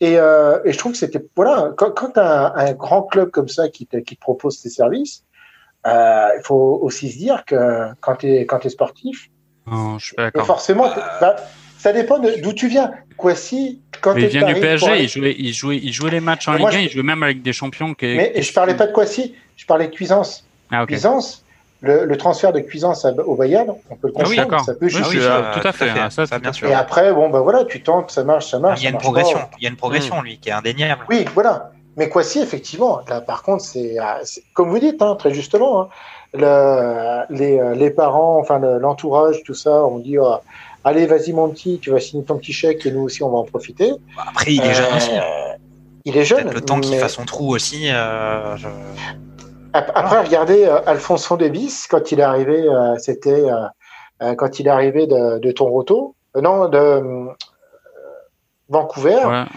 il a fait une année en fait dans la réserve du Bayern. Hein. Ils lui ont dit non non, tu vas pas jouer tout de suite on va te former au football allemand, tu vas voir ce que c'est. C'est totalement différent. Alors lui, en plus, il venait de, de la MLS, donc c'était encore un niveau qui était un peu inférieur quand même au championnat de France. Ouais, On a pris les trucs, et cette année, Enfin, l'année dernière. Il a explosé, il a explosé. Il a explosé. Peut-être que quoi si ça va faire ça. Bon, en tout cas, euh, on, lui, on, lui, souhaite, on lui ah souhaite. Et donc pour euh, pour terminer sur euh, sur Paris et également pour terminer notre émission, parce qu'on a voilà, on a beaucoup parlé de la Ligue 1. On vous a promis un tour d'Europe. Et bien le tour d'Europe, ce sera pour la prochaine émission. Donc on va terminer. Ah, mais tu veux dire qu'on a fermé les frontières, quoi. On, a fermé les frontières, voilà, c'est couvre-feu, couvre-feu sur sur notre émission. Mais juste pour ah. terminer sur sur Paris, on a vu un bon Neymar là hein, pendant les matchs internationaux. Donc c'est plutôt de, de bon augure pour, euh, pour Paris, Bob. Ouais, euh, alors je suis il a été bon. Après, faut pas non plus s'enflammer sur son sur son triplé. C'est deux pénalties et un but dans les cages vides. Maintenant, il faut toujours les mettre. Hein. Je, je, suis entièrement d'accord. Le l'événement, c'est surtout qu'il dépassait Ronaldo quand même au nombre de buts marqués en, en Célessao, ce qui n'est quand même pas rien. Après, euh, je pense que Neymar, Mbappé, euh, Icardi, euh, ça va rouler sur la Ligue 1. Maintenant, pour, pour l'Europe, ah. ben, il va falloir encore. Euh, l'objectif, c'est de toute façon, c'est la Champions League pour eux. Hein. Bien sûr. Ils ont deux matchs à faire euh, dans une saison. C'est les, euh, c'est les huitièmes de finale aller-retour au mois de février. Hmm. C'est là où il va falloir que ça compte. Et voire hmm. même après deux matchs en quart de finale, parce que ça, en fait, si on les fait venir, c'est pour ça. C'est pas pour bien sûr. on voit bien, quoi. Bien sûr, bien sûr. Après, c'est une préparation un peu sur toute l'année, mais bah, après, oui. Fait, ouais. Et c'est vrai que vous avez juste attends, juste à dire un mot. C'est vrai que euh, on a parlé du, du mercato du PSG et c'est clair qu'ils ont quand même réussi à se renforcer. Il y a eu quelques départs, ils sont renforcés et ça leur a certainement pas coûté un pognon de dingue euh, par rapport à ce qu'ils ont fait les années précédentes. Oh là, mais il est, il est incroyable ce Jean-Mimi. Il nous, il, nous, il nous met des références partout. Il est, il est, il est incroyable. Bon, attendez, pour terminer quand même vraiment sur, sur la Ligue 1, il faut qu'on parle d'une info majeure. Ils viennent de perdre pour six mois euh, ah Nian. Euh, ça c'est la nouvelle. Ça c'est presque, c'est de la grosse nouvelle de la Ligue 1 ça. C'est leur unique buteur. Vient ils ont vendu leur unique buteur quasiment l'année dernière. Diallo. Cette année ils en ont un nouveau et il vient de se casser le genou. Voilà, on lui, souhaite un, on lui souhaite un prompt rétablissement. Ouais, merguez. Merguez. Voilà. Bon, bah écoutez, tous les trois, merci, euh, merci pour cette émission. Un grand merci à Carlos, c'était sa première. Et, ah bah, euh, merci à vous. Et puis on te réinvite avec euh, grand plaisir. Donc c'était Carlos Misère, euh, donc notre nouveau champion de la merguez. le prochain champion sera invité à la prochaine émission s'il le souhaite. et puis Carlos, on reste en contact parce que tes analyses merguez ont été d'un haut niveau. Hein. Merci à vous. Et Bob, qu'est-ce que qu'est-ce que t'as pensé de la première de Carlos? Écoute, euh, je pense qu'il est rentré dignement dans le, clan merguez euh, épicé de, de barbecue merguez Ligue 1. Merci. merci euh. ah bah, c'était une très bonne une très bonne participation. Franchement, j'ai appris plein de trucs. Super. écoutez, on vous embrasse. Carlos, on te laisse le mot de la fin. Force et honneur, les petits. Force et honneur. Force et honneur. Allez, à bientôt. ciao. Salut. ciao. ciao.